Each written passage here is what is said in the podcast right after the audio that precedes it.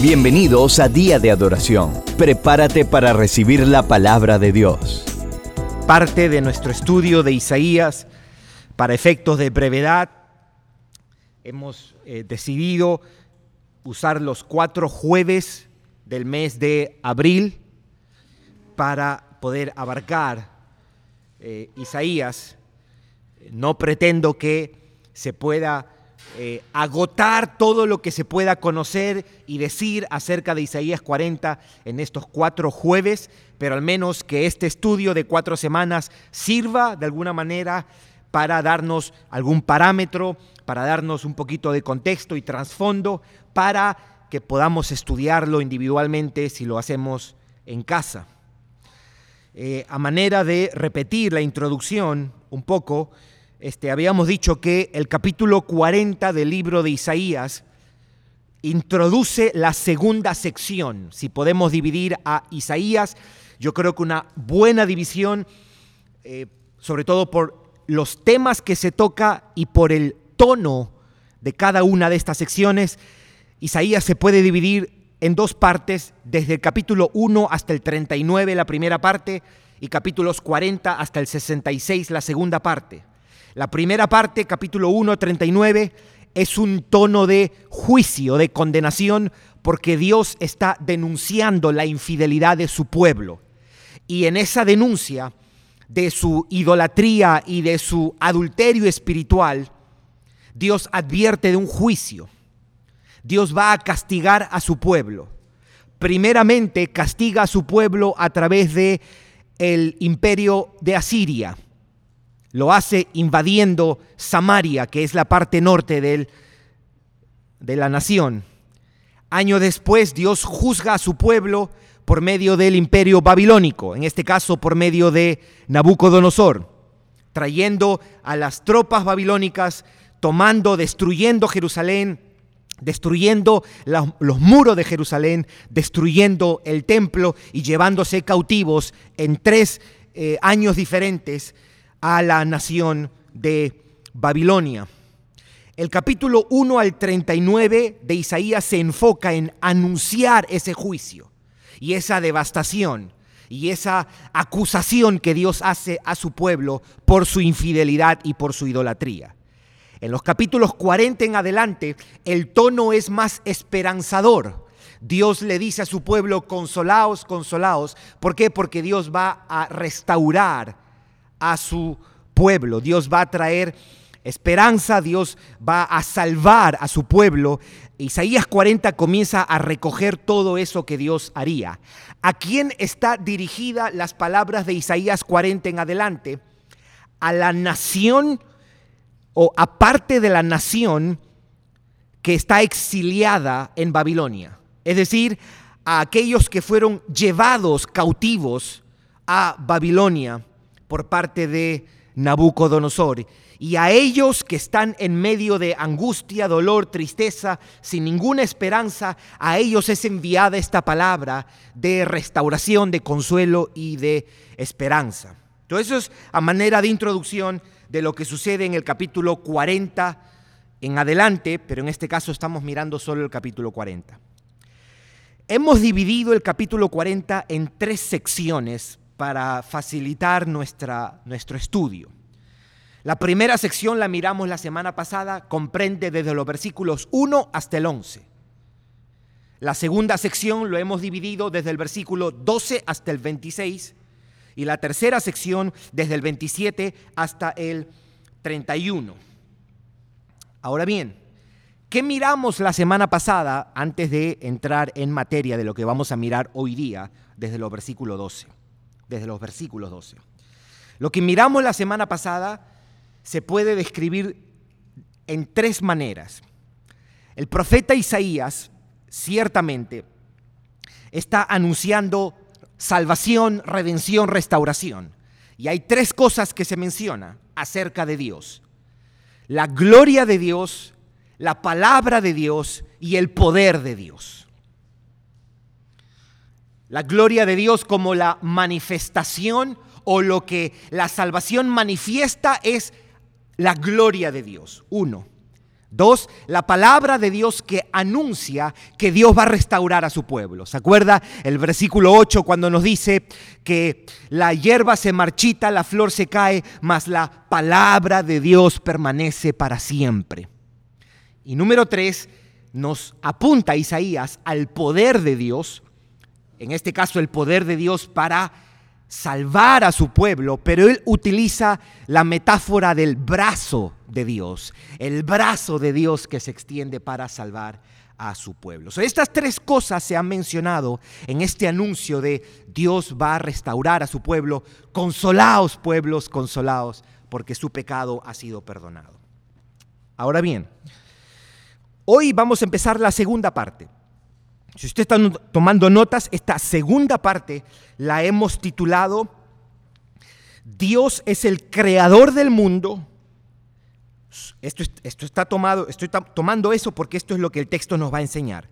Dios es el creador del mundo, superior a las naciones, superior a los ídolos y soberano que dirige el mundo. Eso es lo que vamos a mirar entre hoy y la semana que viene desde los versículos 12 hasta el 26. Lo voy a repetir una vez más. ¿Qué es lo que vamos a encontrar en esta segunda sección del capítulo 40 de Isaías? Un énfasis en esto. Dios es el creador del mundo, superior a las naciones, superior a los ídolos y el soberano que dirige el mundo. Es importante afirmar esto porque no basta con decir que Dios es creador del mundo. Porque la Biblia no lo deja ahí. Dios no solamente es creador del mundo, Dios es sustentador del mundo y quien dirige el universo. Él es soberano sobre todos los eventos de la tierra. eso es lo que vamos a empezar a mirar hoy día. Vamos a leer desde el versículo 12 hasta el 17. Del 12 al 17. Y después vamos a mirar entonces estas dos cosas primero. Yo, yo quiero que usted medite y piense en esto, ¿ok? Quiero ayudarlo, ayudarnos a conectar el versículo 12 lo que va a está a punto de decir con lo que ha venido diciendo. O sea, las palabras que estamos a punto de leer sirven para complementar el anuncio de restauración que Dios le hace a su pueblo en los versículos anteriores. ¿Qué le ha dicho en los versículos anteriores? Yo vengo a salvarte. Es como que estos versículos que vamos a leer ahora son como las credenciales que Dios les da ante la promesa de salvación. Es como diciendo, yo los voy a salvar, and by the way, este es quien soy yo, para que no les quepa duda de quién es el que está haciendo esta, esta promesa. Y aquí Él se va a presentar como el creador y como quien está por encima de las naciones o superior a las naciones. Se puede confiar en esta promesa, se puede confiar en este Dios. ¿Por qué? Porque Él es creador del mundo y superior a las naciones. Eso es lo que nosotros vamos a encontrar aquí. vamos a leer, mis hermanos. Versículo 12. ¿Quién midió las aguas con el hueco de su mano? ¿Y los cielos con su palmo? Con tres dedos juntó el polvo de la tierra y pesó los montes con balanza y con pesas los collados. Note la pregunta. Versículo 13. ¿quién le enseñó o quién enseñó al Espíritu de Jehová o le aconsejó enseñándole? Versículo 14. ¿A quién pidió consejo para ser avisado? ¿Quién le enseñó el camino del juicio o le enseñó ciencia o le mostró la senda de la prudencia? Versículo 15. He aquí que las naciones le son como la gota de agua que cae del cubo. Por eso he traído esto.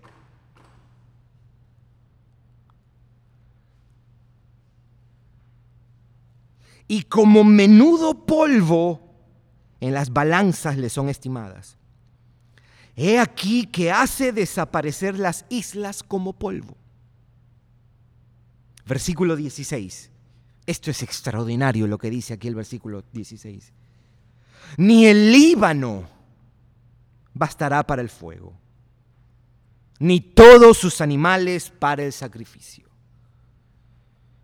Versículo 17. Como nada son todas las naciones delante de él.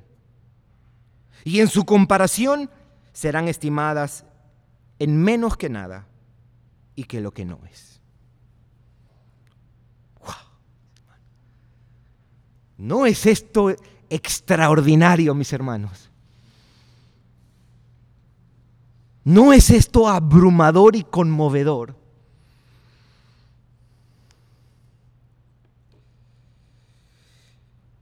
Muy bien. Número uno, Dios es creador del mundo. Esto lo vamos a encontrar en los versículos 12, 13 y 14. Leamos el versículo 12 una vez más, porque hay un par de cosas que me gustaría decir de ahí. ¿Quién midió las aguas con el hueco de su mano? Y los cielos con su palmo, con tres dedos juntó el polvo de la tierra y pesó los montes con balanza y con pesas los collados. Solo la primera referencia que me gustaría hacer, o lo primero que me gustaría mencionar, es las referencias que él hace a las aguas, cielos, montes y tierra. ¿Por qué menciona eso? Porque él, esto le sirve a él para describir qué? La creación. O sirve para, no solo para describir, sino para resumir todo lo que existe. Para, el profeta Isaías, mencionar aguas, cielos y tierra es una manera de abarcar todo lo que hay en la creación nada queda excluido. Nada de lo que existe ha quedado fuera del acto creador de Dios. Todo está incluido. Todo lo que hay en los cielos, todo lo que hay en la tierra, todo lo que hay en el mar, cielos, tierra, mar, montes, es una manera de englobar a toda la creación. Aquí está diciendo, Él es a manera de pregunta lo plantea, pero lo que está queriendo afirmar es, es Dios. Ahora, el versículo 12, si usted prestó atención, las referencias a medir y pesar están ahí. Porque empieza, ¿quién midió las aguas? ¿Verdad? Versículo 12. Y el mismo versículo 12 dice, ¿y quién pesó? Medir, pesar. Esto sirve para evocar una imagen.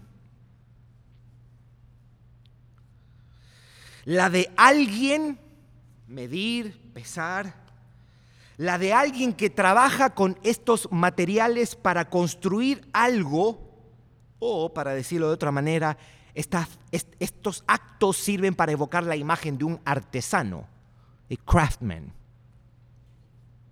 Como el artesano que pesa y mide los materiales para llevar a cabo su obra, Dios mide y pesa los materiales de su creación.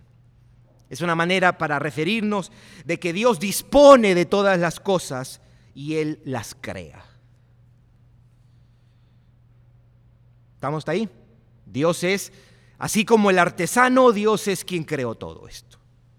Él midió, Él pesó, es una manera, Dios no necesita medir, no necesita pesar para enterarse de eso, pero es, eh, eh, eh, para usar la expresión, es el lenguaje antropomórfico de alguna manera. Está tratando de usar ideas humanas para nosotros entender el acto creador de Dios. Ahora bien, el texto dice algo más en los versículos 13 y 14, que como creador es sabio y justo. Como creador es sabio y justo. ¿De dónde tomamos eso? Leamos el versículo 13. ¿Quién le enseñó al Espíritu de Jehová? ¿Qué responderíamos? Nadie. ¿O le aconsejó enseñándole? Esto es como acentuando, Él es sabio y no tiene que pedirle ni consejo ni instrucción a nadie. Pero el versículo 14 enfatiza también el hecho de que Él es justo. ¿Quién le enseñó el camino del juicio o le enseñó ciencia o le mostró la senda de la prudencia? Él hace las cosas, pero Él también todo lo que hace lo hace conforme a la prudencia y a la justicia. Dios es justo. Y en un sentido aquí nos está hablando que la, eh, la creación fue hecha por medio de su sabiduría y por medio de su justicia. Ahora, note cómo Si yo le pregunto a usted cuál es la palabra que se repite en los versículos 12, 13 y 14, al menos en nuestra traducción en español, la respuesta sería, ¿quién? Porque al menos en nuestra traducción, eh, al menos la Reina Valera lo dice uno, dos, tres, cuatro veces. Esto sirve para designar, en un sentido, que solo Él es el autor de la creación. Sin la ayuda ni la asistencia de nadie, Él es creador único y suficiente creador. La, y la pregunta es retórica. La pregunta es retórica y exige una respuesta. ¿Quién? Solo Dios. Nadie le ha enseñado. Dios es quien ha hecho todo, todo esto. pensemos por un momento, ¿qué tiene que ver esto con la angustia, la tristeza, el pavor del pueblo de Israel que está siendo oprimido, que está, ha sido de alguna manera castigado por Dios, está bajo el yugo, en este caso el yugo primero de los asirios y después de los babilonios, han sido sacados de su nación, están en un lugar extraño, ya no están con su gente en su tierra, no tienen el templo, están desanimados, están desmotivados y viene Isaías y les comienza a hacer preguntas. ¿Quién hizo esto? ¿Quién hizo lo otro. Dios es creador del mundo. Lo segundo que esto, este, esta sección nos enseña es que Dios es superior a las naciones. Superior a las naciones. Y esta superioridad Él la va a expresar de dos formas. ¿Qué vamos a mirar? Versículos 15 y 16. Vamos a mirar que el profeta habla de la superioridad de Dios sobre las naciones. ¿Cómo lo expresa él? Lo expresa de dos maneras. Uno en el versículo 15 y uno en el versículo 16. En el versículo 15, haciendo uso de, una, de dos metáforas, y en, el segundo, en la segunda parte, para mostrar la insuficiencia de las naciones para adorar. Yo voy a explicar eso en un momento. Pero leamos el versículo 15. Leamos el versículo 15. He aquí que las naciones, ok, ya, ya no está hablando de la creación ahora. Ya no está hablando tierra, mar, cielos, ahora está hablando de las naciones como tal. Versículo 15. He aquí que las naciones le son como la gota de agua que cae del cubo, o como menudo polvo en las balanzas le son estimadas. Y aquí que hace desaparecer las islas como polvo.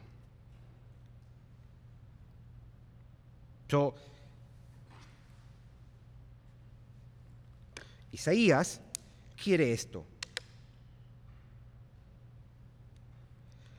Él dice que las naciones le son como la gota de agua. Ahí cayeron tres, pero es una gota. So,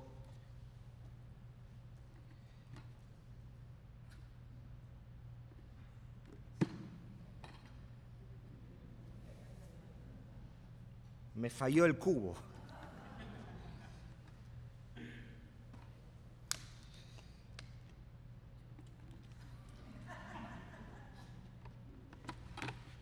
He aquí que las naciones, hay un sentido en el que, ¿por qué le dice las naciones? Respuesta, porque el pueblo de Israel estaba siendo oprimido por naciones poderosas, primero por Asiria y después por Babilonia. Entonces el israelita miraba a los babilonios y decía, wow, ¿quién va a poder con esta gente? Isaías sabe que eso está en la mente del pueblo.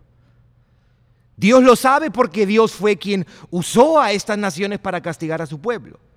Y Él les está dando perspectiva. O como diríamos aquí en día de adoración, una dosis de ubicatina. Ubíquense. ¿Cómo le van a temer ustedes a las naciones? Si las naciones son como una gotita. Ahí, ahí cayeron 10 gotas. Usted entiende el punto, ¿verdad, mis hermanos? Isaías me está invitando a pensar y decir, ok, ¿cuál es la diferencia que hay entre una gota y un balde? Entre una gota de agua y un cubo de agua. A bucket. Like a drop, dice. Es como un, un drop, una gota de agua que cae del cubo.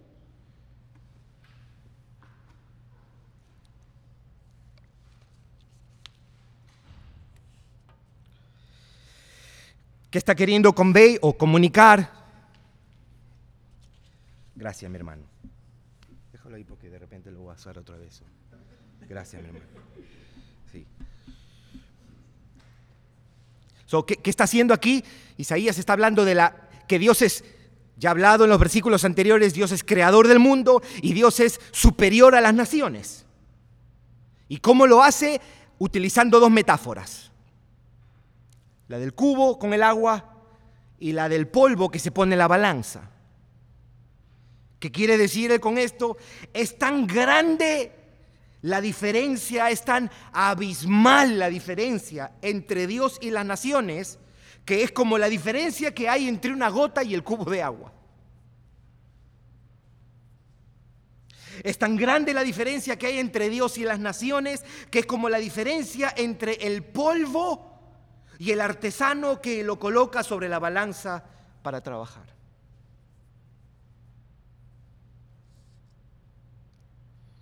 Y aquí que las naciones le son como gota de agua que cae del cubo. Y piensa en cualquier nación poderosa, cualquier imperio poderoso. ¿Cuál es la nación más poderosa militar, económica del mundo, en este momento pudiéramos decir Estados Unidos. Ok, Estados Unidos con todo su poder es como una gotita. So, relax. ¿Ok? Let's relax. Porque el día que Dios dice, esa gotita se seca, ¿qué pasaría? Se seca, mis hermanos. La gota de agua el polvo en las balanzas son tan inferiores, tan dependientes. Ambas son imágenes o símbolos de algo frágil y dependiente cuando la colocamos frente a esta incomparable e inmesurable majestad de Dios. Ambas no le pueden hacer frente a Dios como no pueden hacerlo una gota o como no puede ser una gota mayor a un balde. o como no puede ser el polvo en las manos de un artesano que las pesa para trabajar. O al menos esta imagen, estas metáforas, sirve para ilustrar, uno, para enfatizar, dos, y para convencer al pueblo de la inmensa diferencia que hay entre las naciones del mundo con Dios. Dios es superior, es más grande, más extenso que las naciones, incluyendo las naciones poderosas que los han oprimido, Asiria, Babilonia. No se asusten con ellas, son gotitas de agua o una gotita de agua frente a Dios. ¿Lo está siguiendo, mis hermanos? Usted está mirando lo que el profeta quiere, quiere comunicar. Ahora bien, habíamos dicho que esta superioridad sobre las naciones, él lo hace o lo expresa de dos maneras. Primero por estas metáforas y segundo en el versículo 16. ¿Qué hace en el versículo 16 o cómo él expresa la superioridad de Dios sobre todas las naciones? lo hace por medio de demostrar la insuficiencia de las naciones para darle ofrendas dignas a Dios. Me voy a explicar. Yo quiero que lo leamos primero. Versículo 15 para continuar con el 16. He aquí que las naciones le son como la gota de agua que cae del cubo, y como menudo polvo en las balanzas le son estimadas. He aquí que hace desaparecer las islas como polvo, versículo 16, ni el Líbano bastará para el fuego, ni todos sus animales para el sacrificio. Está hablando de la flora y la fauna del Líbano. El Líbano era conocido también por tener cedros, los cedros del Líbano estos árboles. Y él dice, ni el Líbano será suficiente para el fuego. La pregunta es, ¿qué fuego? La segunda parte nos da idea. Ni todos sus animales para el sacrificio. ¿Cuál es la imagen que tiene el profeta? El fuego que se pone para quemar los sacrificios que se ofrecían. ¿Qué está diciendo Dios con esto? O el profeta, que Dios es tan superior a las naciones que nada de lo que ellos tengan es suficiente para ofrecerle una adoración digna de su grandeza y majestad. Nada de lo que hay en las naciones, abundancia de leña para el fuego, o carne para el sacrificio, todos los, todas las vacas del Líbano, si se ofrecieran, no serían suficientes. Nada de esas cosas son suficientes para darle la adoración de vida a Dios. Es tan superior Dios sobre las naciones que nada, que no hay nada que ellas posean que le puedan ofrecer a Dios algo que esté en conformidad a su grandeza. ¿Se, entiende lo que está enfatizando el, el profeta? Dios es creador, Dios es superior a las naciones. Y él deja de lado las metáforas, deja de lado el lenguaje figurado, y él va y dice, versículo 17, y va al punto él. Ya aquí no hay metáforas, imágenes, símbolos. Aquí no hay lenguaje figurado, aquí él va directo al punto. Versículo 17. Esto es una conclusión. Como nada son todas las naciones delante de él. Eso es lo que he querido comunicar, diría este, el profeta Isaías. Y en su comparación serán estimadas en menos que nada y que lo que no es. Una conclusión de lo grande, incomparable, supremo, superior que es Dios. Creador del universo, creador de cielos, tierra, mar, montañas y también soberano sobre las naciones. Eso es lo que tenemos en este texto, mis hermanos. Voy a hacer un resumen breve. Quiero hacer una observación. Quiero repetir esto del versículo 16 y unas palabras finales. ¿Qué está haciendo Isaías aquí? Está anunciando, recordando. ¿Se acuerda cómo empieza este capítulo 40? Háblale al corazón de Jerusalén. Es como diciendo, yo quiero que tú le hables y que le hables de tal manera que ellos puedan ser conmocionados en sus entrañas, en su interior, que esto no sea solamente algo que escuchan, sino que afecte la manera como ellos sienten, cómo ellos viven, cómo ellos creen. ¿Y qué es lo que está anunciando y recordando el profeta al pueblo? Que Jehová, el Dios de la Biblia, el Dios de Israel, es el creador de todas las cosas y que es superior sobre todas las naciones la superioridad de Dios frente a las naciones no tiene límites. No hay punto de comparación. Y esto, como dije hace un momento, sirve para traerle al pueblo perspectiva. Perspectiva. Cierto, había tristeza en el pueblo, había temor o una conciencia donde parece que para ellos lo más poderoso de la existencia son las naciones. Babilonia ciertamente es una nación poderosa. Y la pregunta que puede surgir en la mente de un israelita que estaba en el exilio, a kilómetros alejado de su pueblo, sometido por el, el yugo babilónico, pudiera preguntar, ¿quién puede contra esta nación? ¿Quién le puede hacer frente a este poderoso país? ¿O qué esperanza hay para nosotros que estamos bajo el dominio y la opresión de gente más grande, más poderosa que nosotros?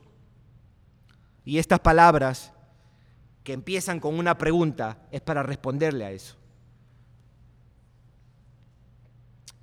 Amén. Es más, cuando uno lee el Salmo 121, ¿se acuerda del Salmo 121? Alzaré mis ojos a los montes. ¿De dónde vendrá mi socorro? Eso es una pregunta de angustia de, de alguien que está preguntándose, ¿y quién me va a ayudar? ¿Quién me va a asistir? ¿Quién me va a proteger? Alzaré mis ojos a los montes, ¿de dónde vendrá mi socorro? Y él mismo responde, mi socorro viene de quién? De Jehová. Y lo siguiente que dice, que hizo los cielos y la tierra. La conciencia del salmista era la misma de Isaías. Hey, el que creó los cielos y la tierra, Él es tu ayuda y tu sustento. Si Dios usó eso para traer fe y esperanza a su pueblo, eso es lo que nosotros debemos tomar y apelar en un momento de dificultad. Hey, el Dios que me redimió es el que creó todas estas cosas. Bien, leamos el versículo 16 una vez más. Porque algo debemos pensar y decir acerca de esto lo que Él está diciendo. Ni el Líbano bastará para el fuego, ni todos sus animales para el sacrificio. El Señor es tan inmenso, superior, santo, trascendente, incomparable, que las abundantes riquezas y los recursos naturales que habían en el Líbano eran insuficientes para hacerles para hacerle ofrendas dignas de su majestad. Yo quiero que usted piense por un momento en esto. Los hombres, aún las naciones más ricas, no podremos ofrecer a Dios una adoración, honra y honor adecuado a Él, el incomparable Dios del universo. Es atrevido, mis hermanos. Es atrevido. No hay nada que nosotros podamos ofrecer que sea o que esté en conformidad a su medida. Es muy desubicado, es muy atrevido pensar, no, déjame yo, yo voy a sacarle una sonrisa a Dios. El único que le sacó la sonrisa a Dios, ¿cómo se llama? Jesucristo de Nazaret. ¿Se acuerda? Este es mi Hijo amado en quien tengo complacencia. Pedro escuchó eso, Juan también, Jacobo también, y ellos no se atrevieron, oye, nosotros no. Este pensamiento es sobrio, mis hermanos. Oh, queremos ser esa generación que le saca una sonrisa a Dios. Ubiquémonos. Ubiquémonos. Esto nos demuestra, porque alguien pudiera decir, entonces nos resignamos, no, no, no, no. Vivamos para Dios y tratemos de agradar a Dios sabiendo que la única posibilidad de que Dios reciba nuestros sacrificios de obediencia es por medio de Jesucristo que agarra nuestro sacrificio imperfecto y lo purifica, que agarra nuestra obediencia imperfecta y la purifica, que agarra nuestro servicio y nuestro trabajo imperfectos y contaminados y los purifica para que Dios los pueda recibir como una ofrenda agradable. Esa es nuestra esperanza. No es aparte de Cristo que nosotros vivimos para Dios. Dios recibe nuestros sacrificios y se complace solamente porque han sido hechos y están sido ofrecidos en Cristo Jesús. Esa es nuestra esperanza, mis hermanos. Usted se sale medio milímetro y dice, ok, déjame ofrecer esto a ver si me sale. No le va a salir. No le va a salir. No hay nada que nosotros podamos ofrecer a Dios que sea digno de su grandeza y su majestad. Usted puede escuchar la barrabasada de la gente. No, Dios me ha bendecido. Si yo le di una ofrenda de 10 mil dólares, Dios tiene que, Dios está obligado a... Imagínese esa, esa forma de pensar. ¿Usted ha escuchado alguna vez eso? ¿O ha escuchado insinuar eso? No, Dios tiene que... Dios, mis hijos se tienen que convertir porque yo he sido tan fiel a Dios. De verdad. Una medalla hay que darle. Medalla de oro. No, no hay. No hay porque somos pecadores. Todo está contaminado. Cristo fue ese sacrificio que satisfizo todas las justas demandas de Dios. Por eso es que Jesucristo es la propiciación por nuestros pecados. Es el único sacrificio que satisface la santa y justa ira de Dios por nuestros pecados. Por eso Romanos 3, 24 y 25, Él es la propiciación por nuestros pecados. Métase en Él y viva en Él. Por eso Pablo decía en Filipenses 3:9, y ser hallado en Él, no teniendo mi propia justicia que es por la ley, sino la justicia que es de Dios, la justicia que es por la fe en Cristo.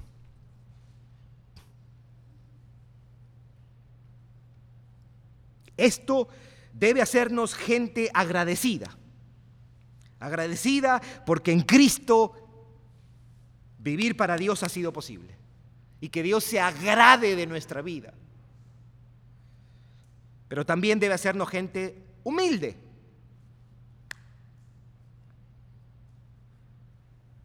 Para no pensar que somos algo especiales en el sentido de que le hemos dado algo a Dios que ha sido único y un poquito más y mejor.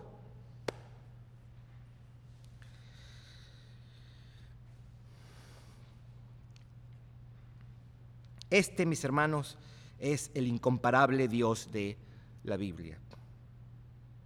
su inmensidad no tiene límites, no tiene competencia, no tiene comparación. Y mis hermanos de día de adoración, nosotros podemos confiar, confiar, confiar, confiar que sus promesas de salvación son dignas porque Él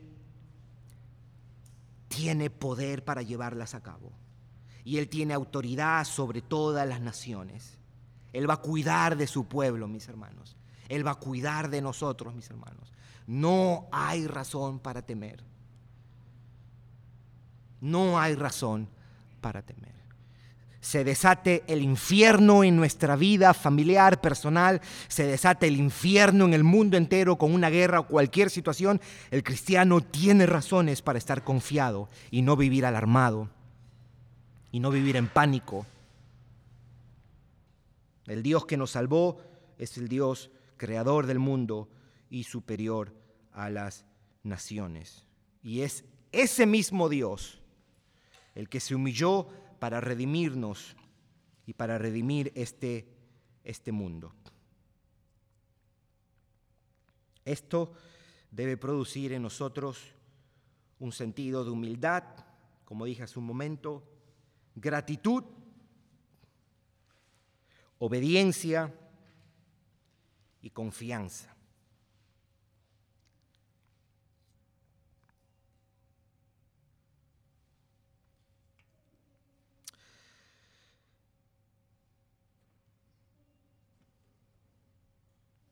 Amén. Vamos a leer una vez más y con esto cerramos en oración. Versículos 12 hasta el 17.